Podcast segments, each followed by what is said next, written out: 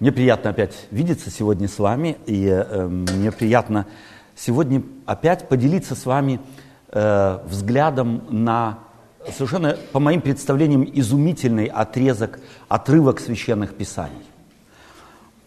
Э, тему сегодняшней встречи я, прошу прощения, еще не переменил на русский язык. Это хозяин, гость и неожиданный посетитель. Э, текст, положенный в основу, э, я хочу, чтобы вы вместе со мной прочитали, записан он в Евангелии от Луки, э, в главе 7, всем очень известный отрывок Священного Писания, я читаю с 36 стиха. Некто из фарисеев просил вкусить с ним пищи.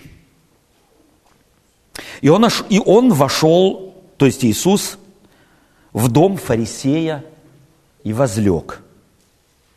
И вот женщина того города, которая была грешница, узнавши, что он возлежит в доме фарисея, принесла лавастровый сосуд с миром и, ставши позади у ног его и плача, начала обливать ноги его слезами и отирать волосами головы своей. И целовала ноги его и мазала миром.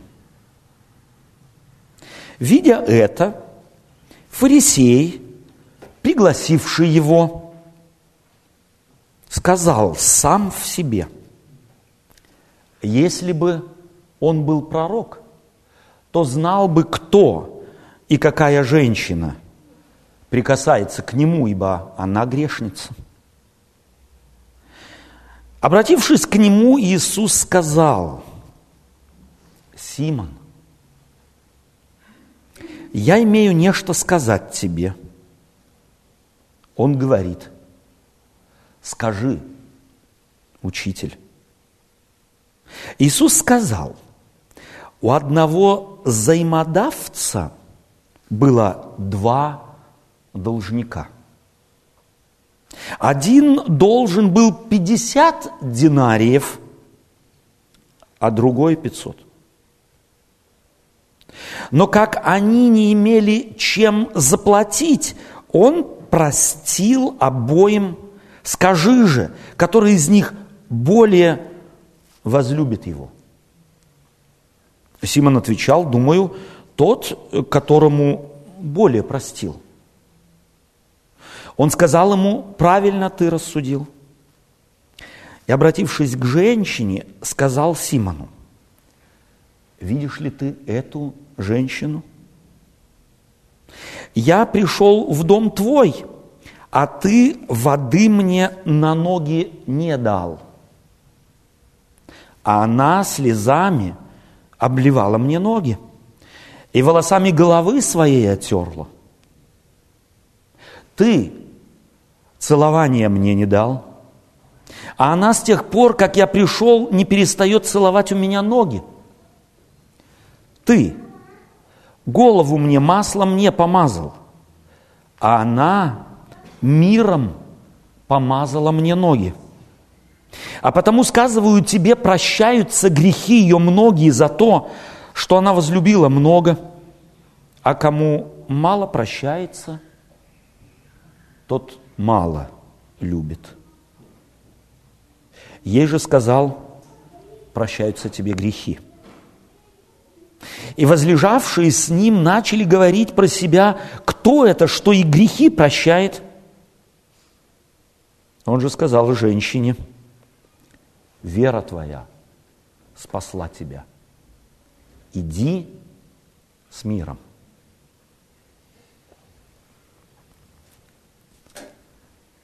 Мы знаем, что Евангелие от Луки написал Лука и посвятил свое Евангелие Феофилу. Мы знаем, что Лука руководствовался тем же принципом – каким пользовался, когда писал свое Евангелие Иоанн. Свой принцип Иоанн взял и запечатлил навсегда в последних строчках своего Евангелия. Многое и другое сделал Иисус. Но если бы писать о том подробно, то, думаю, и самому миру не вместить бы написанных книг.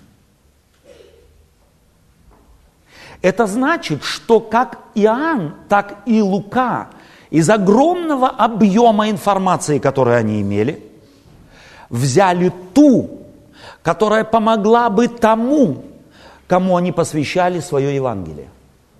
Лука из того огромного источника информации, накопленного им, набранного им, подобрал те истории и уместил их в свое Евангелие, которые должны были помочь Феофилу, у которого начала колебаться вера.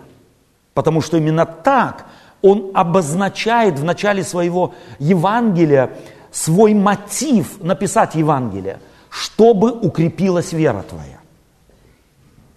И вот в ходе всего Евангелия Лука рассказывает Феофилу ряд историй, и, между прочим, другим, что Иисус Христос пришел в Капернаум. Правильно бы было перевести слово или имя города Капернаум Кафар Наум, что означает деревня имени Наума. Это был небольшой город. По нашим сегодня представлениям это была деревня, скорее всего, потому что в те времена городом считался уже, потому что они обнесены, как правило, были стенами, стенами огромными, большими, то город считался уже начиная с 800 жителей.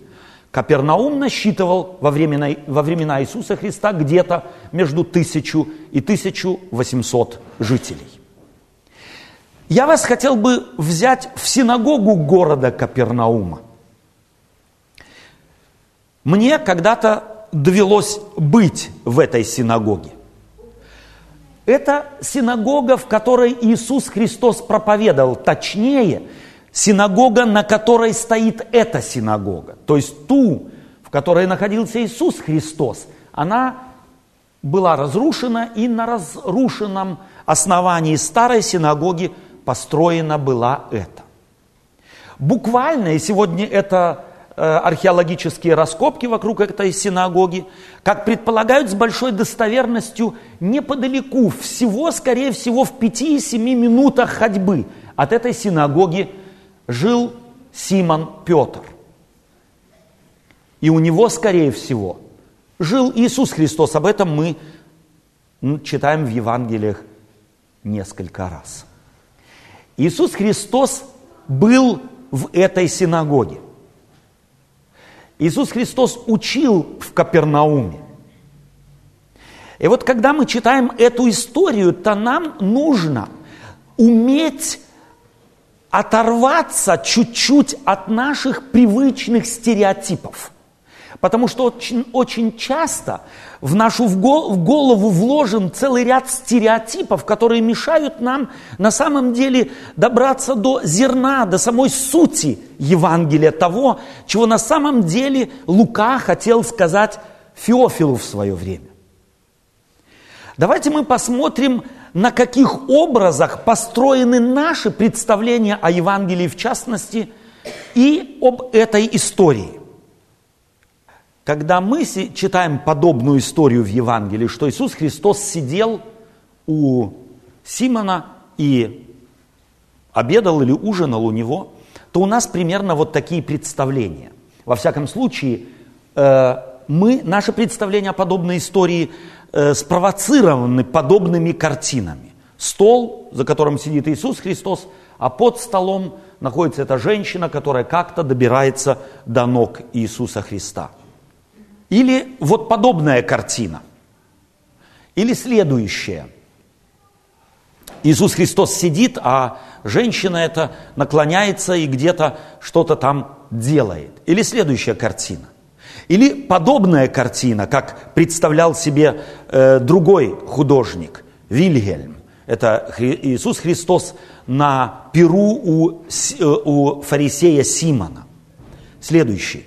Образ. Вот это уже более близко к тому, как ели тогда и как люди принимали пищу, э, будучи приглашены кому-то на обед. То есть на самом деле люди лежали на боку, как правило, на левой руке и правой рукой ели. Потому что в те времена левая рука считалась нечистой рукой, потому что ей справлялись разные нужды человека. А правая рука – это чистая рука. Так что, если бы вы жили в те времена, и как мы иногда здороваемся, у меня правая рука занята, и я говорю, я тебе от сердца даю левую, то вы оскорбили бы человека крайним образом, потому что давали бы ему э, от сердца нечистую руку. Э, следующий. Или вот подобное пиршество представляет себе другой художник. Но Капернаум, скорее всего, представлял из себя вот такие улочки. Среднеазиатские дувалы, что-то наподобие. Следующее. Или вот такие улочки, без окон наружу, на улицу, а окна все были направлены внутрь. Вот что-то наподобие. Люди жили невероятно бедно. Богатых людей, по нашему представлению, не существовало. Любой из нас здесь, самый бедный, был в сравнении с теми, жившими тогда в Капернауме, с основной массой населения, были бы миллионерами.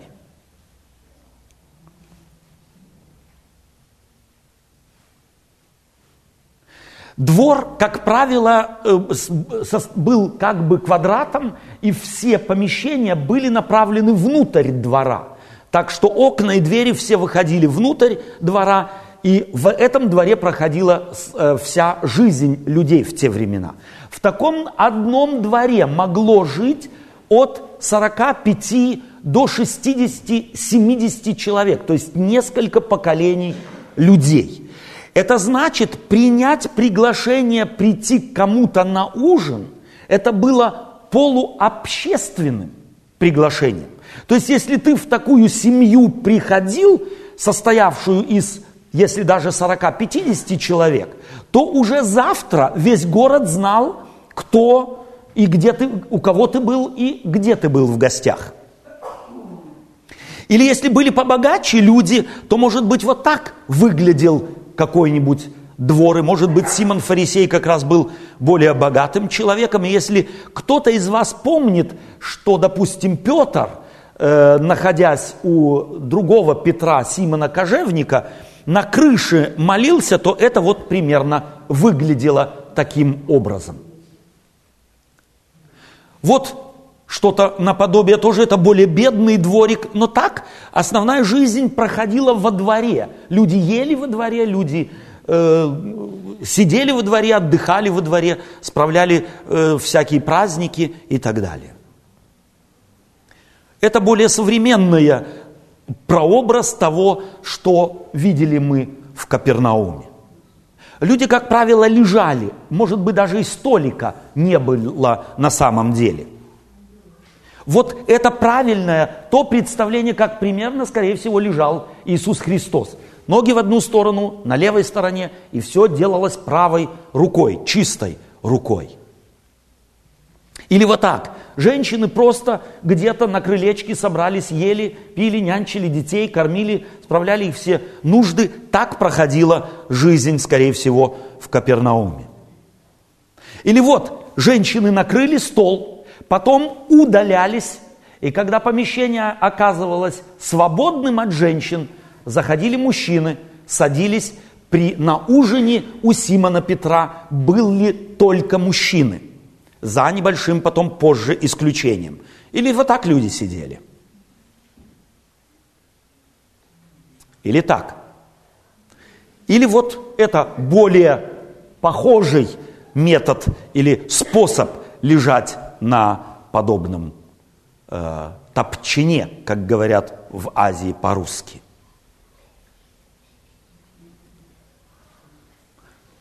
Это уже музейная редкость. На самом деле в те времена тоже поднимали такой топчан немного выше от земли, потому что по земле ползали и пауки, и муравьи или еще что-нибудь, и чтобы они сразу не были там, где мы едим, его поднимали немного и таким образом возлежали вокруг накрытого, э, э, да,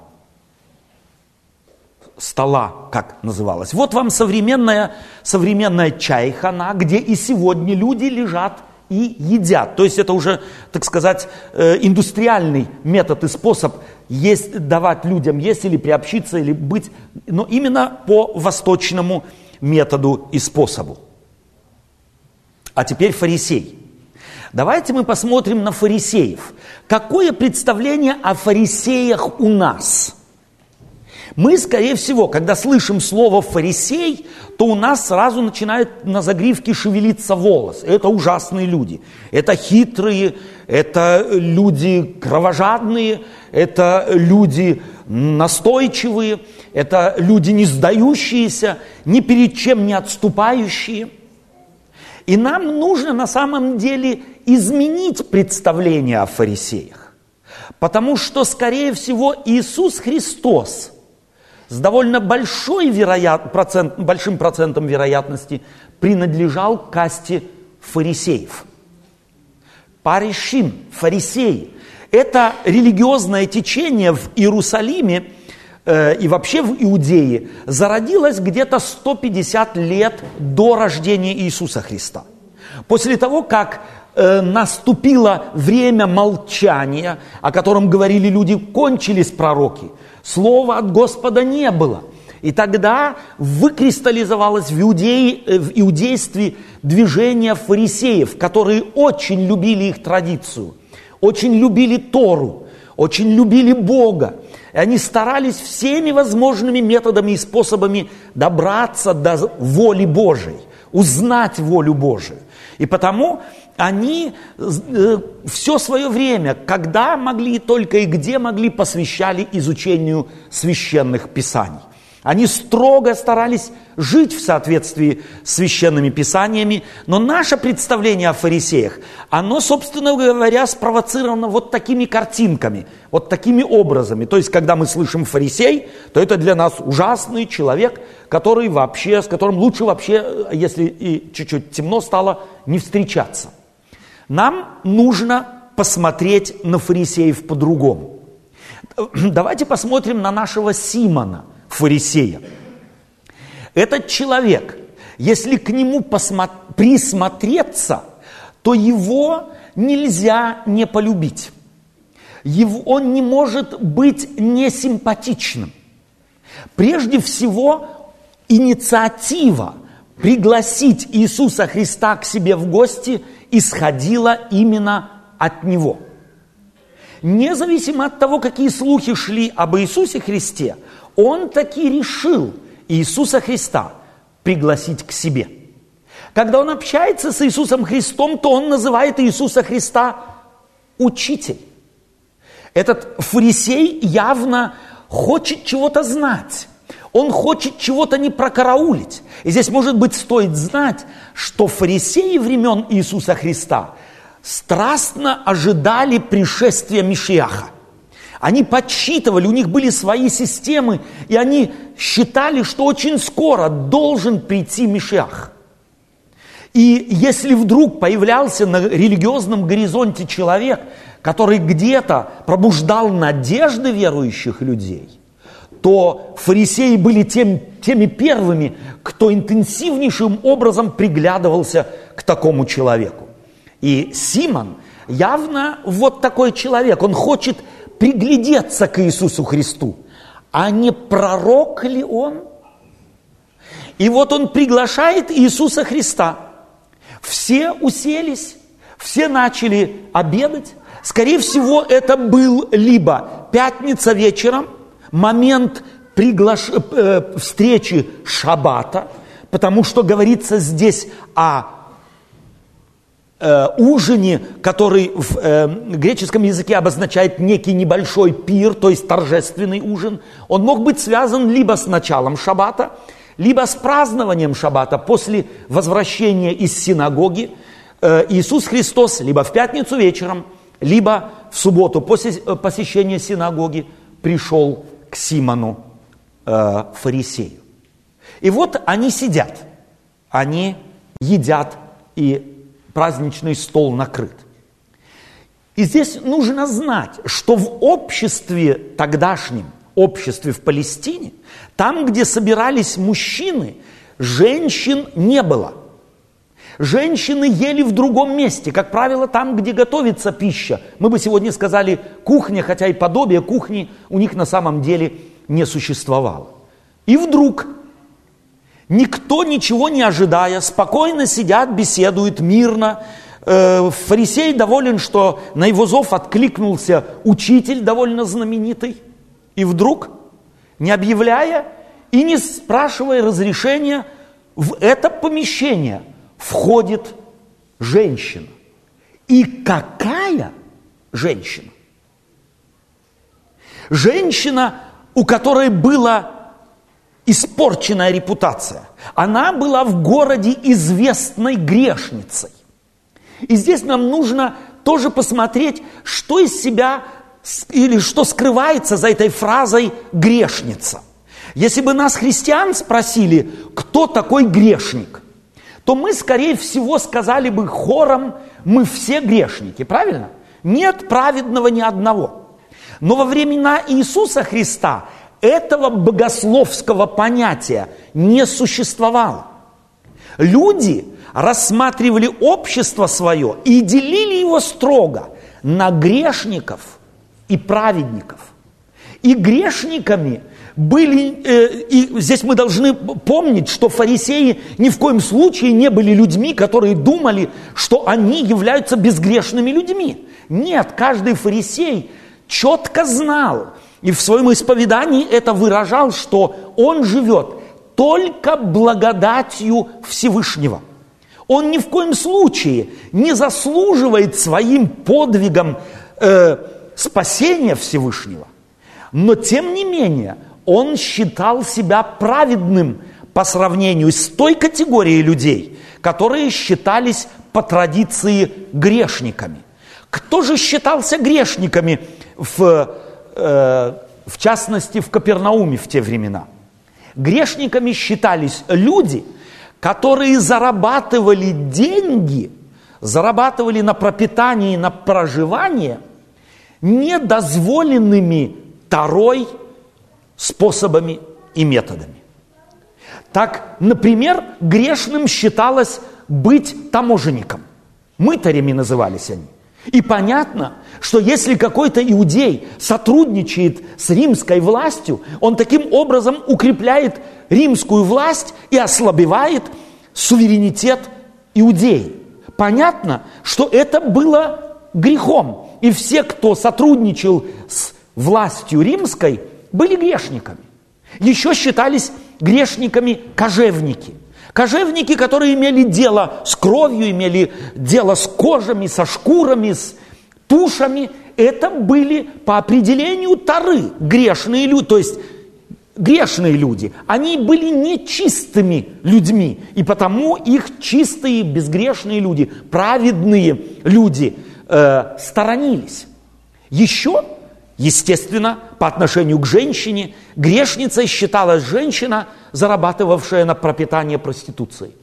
И это было, как правило, вынужденный метод и способ, потому что другой возможности не было. Вполне э, и большинство женщин, занимавшиеся в Иудее этим способом зарабатывания денег, были вдовы, которым не на кого было опереться. И заработать деньги, конкурировать на рынке труда с э, так называемыми подденниками, они не могли, это были мужчины. И если мы читаем некоторые другие притчи, то мы понимаем, что люди могли стоять на торжище до вечера и не получить работы. Это были мужчины. Если бы там втесалась бы женщина, то какой у нее был шанс заработать же, э, деньги, э, с, конкурируя с мужчинами? Никакой. И, естественно, она тоже считалась грешницей. И вот представьте себе, сидят праведные. И вот это праведные и грешные, весь мир был поделен тогда в Иудее на мир праведных и на мир грешных.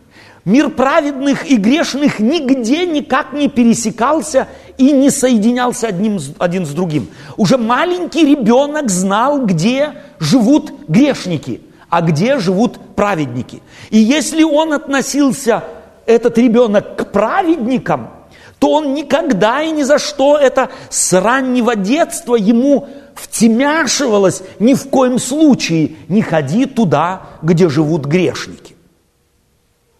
Я спрашиваю вас, а у нас сегодня нет подобных предрассудков? Кто из вас купит, пойдет даже с большой нужды покупать автомобиль и купит его у турка?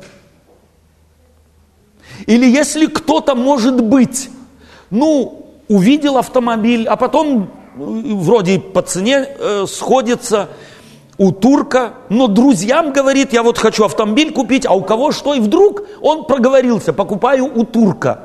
Что ему станут говорить друзья? Не связывайся, скорее всего. Не связывайся, а если ты купил, то лучше молчи, не говори, где ты купил, потому что если потом выявится одно, другое, третье, то тогда ты, пожалуйста, сам виноват. А кто будет связываться с цыганами из так называемых уважаемых себя европейцев?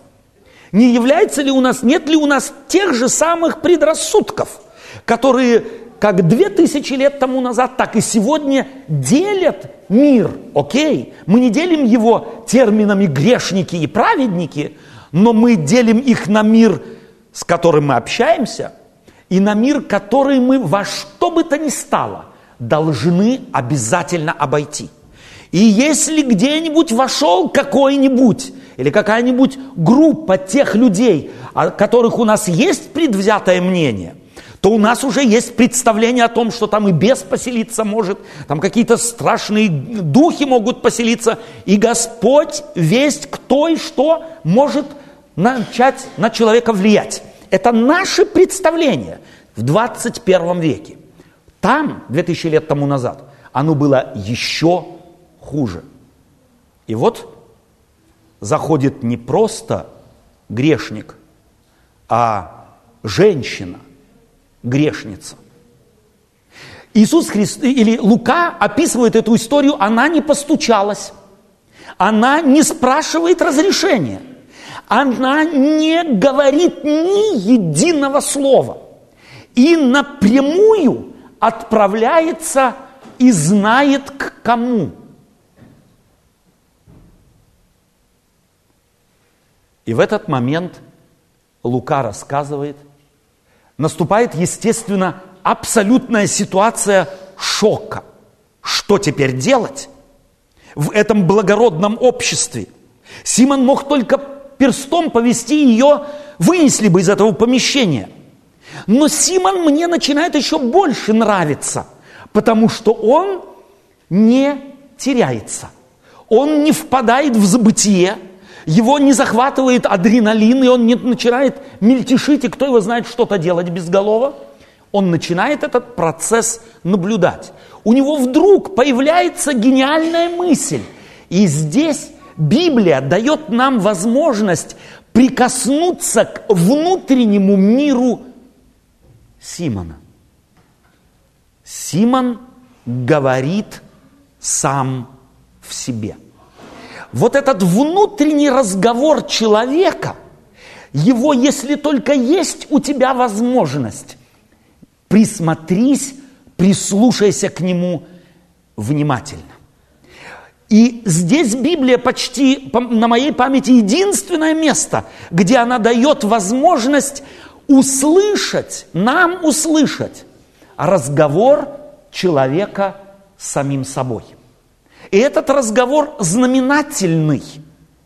Он знаменателен уже тем, что когда человек ведет диалог с самим собой, он никогда не кривит душой. Или вы, женщины, кривите душой, говоря сама с собой, если вы отправили мужа на закупки и вспомнили, что хотя вы ему и записали все, что он э, должен был вам купить, но вот на прошлой неделе, хотя вы ему и записали все, что надо купить, но он забыл и потерял где-то этот, эту записку, эту писульку и купил Бог весть чего. Когда вы подобное вспоминаете, вы как? Дипломатично об этом вспоминаете – деликатно, Вы выстраиваете такую логику симпатичную, чтобы ни в коем случае не обидеть мужа. Можно было бы такой диалог с самим собой услышать другому. Можно было бы прицепить к душе микрофончик и через громкоговорители, чтобы услышали все. А вы мужья, когда остаетесь один на один – и вдруг натолкнулись на то, что вы попросили уже в который раз, просили вашу жену пришить вам пуговицу там, где надо, и вот опять вам эта рубашка нужна, но пуговица так и не пришита. Когда вы ведете этот диалог с самим собой, вы очень дипломатичны. Вы играете в театр, вы выбираете слова, вы выбираете фразы. Здесь мы прикасаемся к самой душе Симона Фарисея. И нам Библия приоткрывает и дает или накладывает усилитель, микрофончик к его душе. И мы можем слышать, как он с собой говорит. Он говорит, если бы он был пророк, то знал бы, кто и какая женщина прикасается к нему. Здесь, в этом внутреннем диалоге, где он уверен, что никто не знает, никто никогда не услышит, что он говорит только с самим собой, нет ни иронии, нету злобного выпада, вот, корчил из себя пророк, а вот. У него есть только сомнение. Прислушайтесь к этой фразе, если бы он был пророк. Здесь я слышу больше некое сожаление, а я думал, он пророк. В греческом языке употребляется совершенно определенная фраза «ho prophetais», что означает тот пророк, вот тот единственный пророк, о котором фарисеи представляли себе, что он обязательно придет, а после него непосредственно сразу придет Мессия. Я думал, собственно говоря, говорит эта фраза Симона, что это вот тот пророк, ὁ προφήτης. Я надеялся, что он в моем доме. И теперь оказывается, что все мои мечты, вся моя надежда рухнула. Прикасается к нему грешница, а он не замечает. И у этого фарисея и в голову не придет мысль, а что, если Иисус Христос знает ее? И как раз потому, что Он ее знает, позволяет ей прикоснуться к себе. Но эта мысль у фарисея появиться не может – у него есть клише, у него есть очки, у него есть помидоры на глазах, которыми он рассматривает все, что происходит. Он рассматривает Иисуса Христа, как рассматривал бы себя. Вот если бы он был на месте Иисуса Христа, то ни в коем случае бы не дал этой женщине прикоснуться к себе. Он бы ее толкнул, он бы шепнул, он бы нашипел на нее, он бы сказал, провались, уходи, я тебя не знаю. Это тот, та схема, по которой мы судим о всех людях. Это та схема, о которой мы судим и о Боге. Мы не можем судить о других людях и о Боге больше, нежели пропуская их через призму нашего богословия, нашей практики, нашей веры. И это как в капле воды отражается в фарисее. Он считал, что он праведник, и Иисуса, почему же он пригласил? Да потому что он тоже для него был праведник. Он был равин, ребе, равин. Это праведный человек. Он занимается каждодневно тем, чем и должно праведному человеку заниматься. Почему его не пригласить?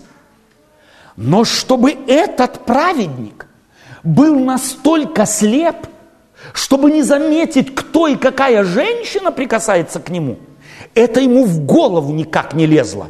И допустить мысль о том, что, а может быть, они уже знакомы, может быть, они встречаются не первый раз, ему было даже не вдомек. И в этот момент начинает говорить Иисус, что бы вы сделали в этой ситуации? В такой на самом деле безвыходной ситуации. Выгнать женщину, наорать на нее, сказать хозяину, куда ты смотришь. Что бы вы сделали? Вот здесь стоит смотреть на Иисуса. Здесь невозможно его не любить.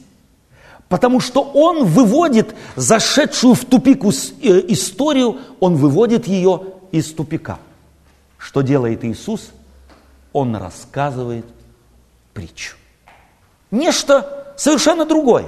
О каком-нибудь взаимодавце. Его здесь нет, о нем можно поговорить. Он обращается к Симону и говорит, Симон, у меня есть нечто сказать тебе. И Симон, который только что думал, если бы он был пророк, говорит ему, скажи учитель. Он для него не пророк. Проверку Иисус Христос для него прошел, все стало понятно. Это не тот хо, профетаис, не тот пророк, которого он ждал, но учителем он для него остался. И он говорит ему, скажи, учитель. И Иисус Христос рассказывает ему притчу. Смогли ли бы вы в крайнем стрессе рассказать такую краткую историю, которая выводит из тупика создавшееся положение? Иисус Христос берет образ взаимодавца. Кстати, взаимодавцы тоже были или относились к категории, как вы думаете, какой? Грешников. Потому что давать взаймы своим, а взаймы это означало под проценты, и взаимодавцы сегодня э, археология многое э, исправляет в представлении нашем о временах Иисуса Христа. Взаимодавцы это были, собственно говоря, кровопийцы. Они сдавали деньги под высокие, огромные проценты. Самые низкие проценты тогда были 10%. Доходили они до 40%, в зависимости от суммы и срока. То есть этот человек занимался тем, что зарабатывал себе деньги, тем, что суживал какие-то деньги нуждающимся. И, пожалуйста, не забудьте, что это не был английский банк или немецкий банк, где вы могли прийти, вам могли все объяснить, чем вы рискуете, чем вы не рискуете, посмотреть ваши платежеспособности, может быть, вам отказать. Нет, этот взаимодавец не смотрел на вашу платежеспособность. И если вы не могли отдать, то существовал один метод. Такого должника брали и бросали в яму для должников. И оттуда вытаскивали, он, он там отрабатывал свой долг. Год, два, три, четыре, не имело значения, пока он не отработал своего долга. К взаимодавцу люди ходили, но ходили в крайнем в крайнем уже случае, если действительно положение было абсолютно безвыходным. И ходили, знаете как? Оглядываясь. Потому что бюро взаимодавцев, их офисы, они находились не на центральной площади, как наши банки. Они находились где-то в тупике, где-то так, что можно было только узнать, расспрашивая. Потому что они прятались. Потому что это было грешным делом заниматься подобной, подобным э, трудом. И вот подобные люди пошли к взаимодавцу. Иисус Христос рассказывает, что одного взаимодавца было два должника.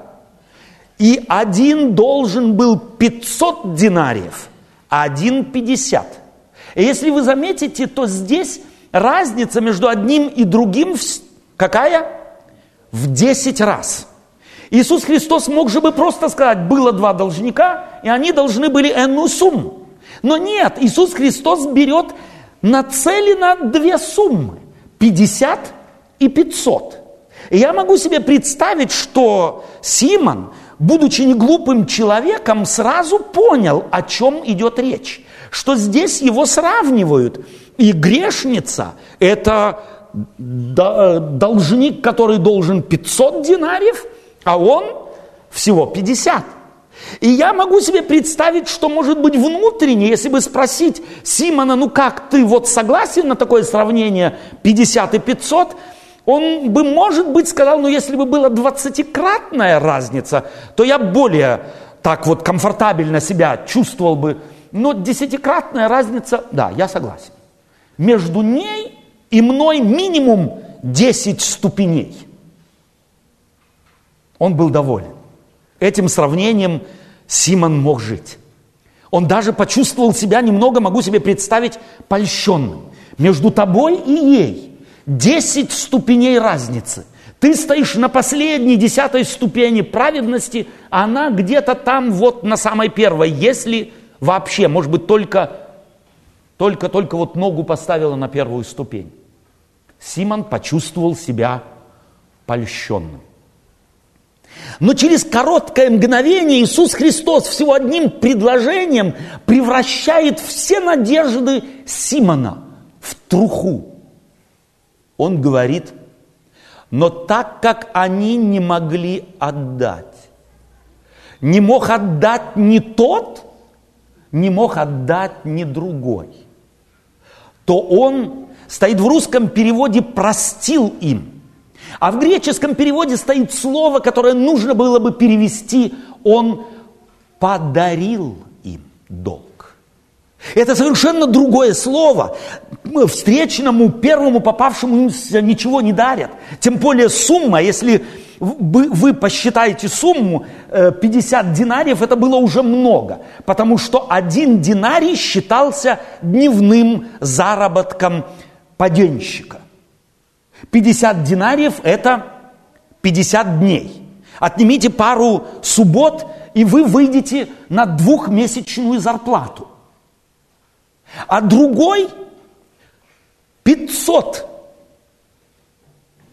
динариев. Это 20-месячная зарплата. Это бешеные деньги. Никто о таких деньгах на одном, как, как мы говорим, на одной куче, да, по-русски, не мечтал. Но ни тот, ни другой не могли отдать. И этот взаимодавец он какой-то уже и не взаимодавец, он какой-то представитель э, гуманитарной помощи. Он вдруг ни с того ни с сего тем, кто пришли занять у него суду, дарит им одному двухмесячную зарплату, а другому двадцатимесячную зарплату. Вы можете себе это представить? Чего делает Иисус Христос? Он хочет сказать, что вот то неожиданное, то благостное, то, чего, чем одаривается каждый человек, оно живет где-то рядом с каждым человеком. Оно не имеет лица. Бог знает, как одаривать людей. Знаешь ты, где и когда, и сколькими месячными зарплатами ты уже был одарен тем, о ком, может быть, и не думаешь? Какое у тебя представление о Боге? Иисус Христос здесь берет и ломает представление о взаимодавце. Я могу себе представить, что после этой притчи все, кто слушали здесь Иисуса Христа, в следующий раз, выходя на улицу, наталкиваясь на взаимодавца или проходя мимо его офиса, готовы его обнять. Да что там обнять? Исцеловать. Вот такого бы нам взаимодавца который, ну если не могу заплатить, дарит мне мой долг, независимо какая это сумма. Мне нравится Лука. Мне нравится, как я могу себе представить, как Феофил, читая эту историю, не мог, не мог не укрепиться верой, не мог где-то внутренне почувствовать тепло вокруг себя – заботу вокруг себя, которую, может быть, в самый неожиданный момент на тебя свалится, если ты смотришь в прошлое твоей жизни. Разве не было уже таких моментов, где ты, может быть, должен был рассчитаться здоровьем, рассчитаться добрым твоим именем, а может быть даже жизнью. Но ты живешь, и ты здравствуешь, пусть не совсем – но ты сюда пришел не на костылях. Тебя не привезли на скорой помощи. Ты одарен многим. Замечаешь ли, знаешь ли это, Чувствуете, как Иисус Христос вдруг в тупик зашедшую ситуацию выводит на поверхность и заставляет Симона увидеть себя. И когда он заканчивает эту притчу, он обращается к Симону и спрашивает его, Симон, видишь ли ты эту женщину? В этом вопросе, видишь ли ты эту женщину, Иисус Христос явно не имеет в виду, посмотри, видишь, запомнил ты ее физиономию, сможешь ее в толпе узнать, отличить одну от другой? Нет. Видишь ли ты ее действительно? Иисус Христос, чтобы Он увидел ее другими глазами, сравнивает его с ней. И одним росчерком пера, одним предложением, говоря, что так как они не могли отдать, уравнивает обоих. И вдруг Симон обнаруживает себя либо рядом с грешницей на первой ступени, либо ее рядом с собой на десятой. Во всяком случае, вдруг нет разницы. Некие проповедники или богословы здесь видят две категории людей, но их нет, этих двух категорий людей. Здесь есть только две – прощенные и должники. Есть должники, которые не могут отдать, и прощенные, которые на то не рассчитывали, но прощение получили. Есть только две группы в мире. Все должники и все прощены. Когда ты это увидишь, то тогда, может быть, сможешь другими глазами посмотреть на эту женщину. Ту вот, которая тебе поперек горла. Ту, которую ты называешь грешницей. Ту категорию людей, до которых ты не хочешь дотронуться и ни в коем случае не связываешь с ними ничего хорошего. Симон, видишь ли ты эту женщину, спрашивает Иисус Христос, фарисея. И когда этот вопрос задается, то фарисею нечего сказать. История заканчивается так, что на один миг об этой женщине, пришедшей в э, дом Симона, мы не знаем ничего. Из прошлого мы можем только предполагать. На одно мгновение луч света, исходящий от Иисуса, освещает ее. На одно мгновение мы видим эту женщину. И каждый, кто читает эту притчу, не может не понять, что Иисус Христос и эта женщина уже когда-то встречались. Не могла она просто так, сразу вошедший в дом, найти его и пойти к нему на прополую. Они уже виделись. А вот Симон до этого – не догадался. И потом Иисус начинает объяснять ему и сравнивать. И, пожалуйста, когда мы читаем эту последнюю часть этой истории, ты целование мне не дал, а она с тех пор, как я нахожусь у тебя здесь, э, не перестает целовать мне ноги. Ты мне ноги не умыл, а она с тех пор, как я нахожусь здесь, э, слезами омыла мои ноги. Ты мне миром волос не помазал, она с тех пор, как я нахожусь у тебя, не перестает, то есть э, омыла миром мне ноги. Это не претензии. Это абсолютно не претензии, потому что таких правил в Палестине или в, э, в те времена в Иудее не существовало. Никто не обязан был первому пришедшему гостю мыть ноги. Он либо мыл ноги сам, в большинстве случаев это так и было, потому что богатых людей, имевших, так сказать, в Иудее слуг, которых тут же обслуживали у всех гостей, не у всякого было. Скорее всего, каждый гость омывал себе ноги сам, либо, если уже, то ему омывали ноги слуги. Но чтобы хозяин умыл ноги, такого не значилось ни в каком кодексе. Хозяин не должен был никому быть, мыть ноги, кем бы он ни был, и даже если он равин. Что же делает Иисус Христос?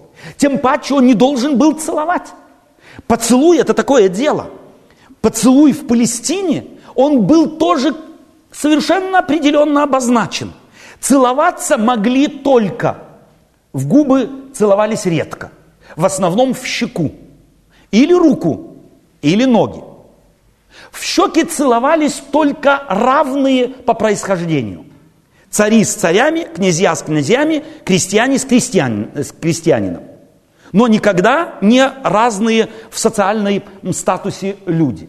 И, так, и то только в щечку, в знак уважения, любви, причастности. Целовали руку, но это был, скорее всего, жест подданства. Я твой подданный. Но целовали и ноги. Ноги, когда целовали, то это, как правило, либо фараону, это было вписано в придворный этикет, если входил к фараону кто-то, кого он пригласил, тот должен был падать ниц и целовать ему ноги, и только тогда вставал, если фараон ему это позволял. И это означало абсолютную отдачу. «Моя жизнь принадлежит тебе», означал такой поцелуй. Знаете, что делает здесь Иисус? Он хочет Симону сказать. Симон, вот ты смотрел на эту женщину какими глазами? Но вот если бы ты хоть чуточку был на нее похож, если бы с тобой произошло то, что произошло с ней, вот это чувство и знание абсолютной принятости, то как только я появился бы у тебя в доме, ты просто сошел бы с ума. Ты бы бегал из одного угла в угол ты бы притащил и тазик и начал бы мыть мне ноги. А потом, когда ты помыл ноги, ты бы взял и целовал бы их, целовал, а потом говорил, ой, прости, это правда не заведено так, что я здесь делаю? Давай я тебе голову миром помажу. Ой, ну и это ж как-то не заведено. Прости уж, но я просто сошел с ума. Я так рад, я так счастлив тому, что ты пришел, я не знаю, за что схватиться и куда тебя посадить, и что с тобой делать. Вот я просто делаю инстинктивно то, что делаю. Ты уж прости, все некрасиво, все неуместно, прекрасно, но я не могу чего-то не делать, потому что ты у меня. Вот если бы хоть чуточку того, что есть в этой женщине, которую ты осуждаешь, было бы в тебе, то ты не сидел бы и не стоял бы и не смотрел бы отстраненно на все происходящее. Ты не устоял бы на твоих ногах.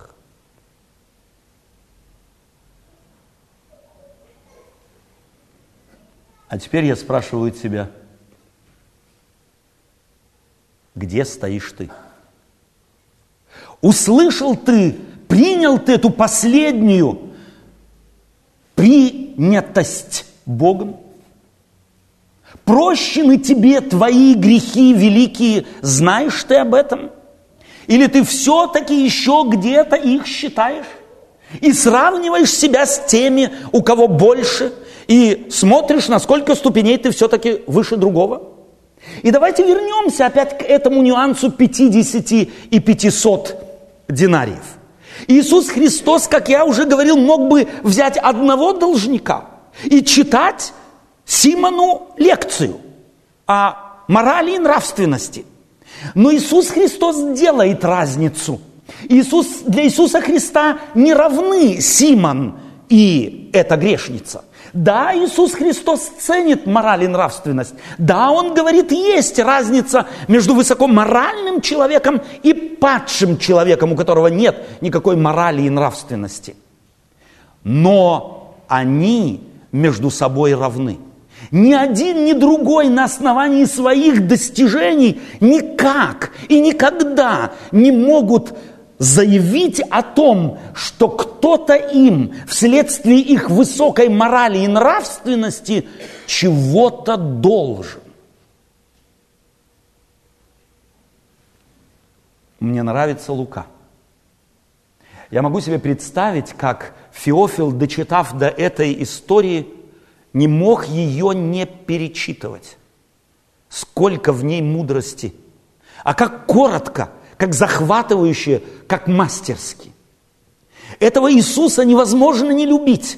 Верить в Него, не верить в Него было бы абсурдным.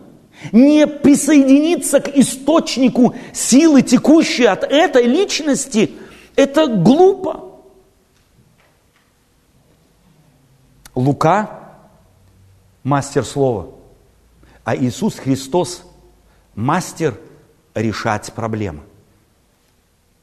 Читая эту историю, ты должен себя спросить, услышал ты слова, которые Иисус Христос сказал этой грешнице, относящиеся к тебе, прощаются тебе грехи твои многие? Живешь ты прощением или ожиданием такового? Или, может быть, наработанными морально-нравственными заслугами? Чем ты живешь? Эта история заставляет меня по-новому посмотреть на Иисуса, посмотреть на фарисеев. И этот фарисей становится мне все более симпатичным, чем больше я на него смотрю. Потому что в какой-то степени я узнаю в нем себя. Я узнаю в нем своих соотечественников. Я узнаю в нем человека. Человека, который не может не гордиться какими-то своими достижениями, которому так трудно сослаться и строить на абсолютном едино, единоразовом прощении, предложенном ему Богом.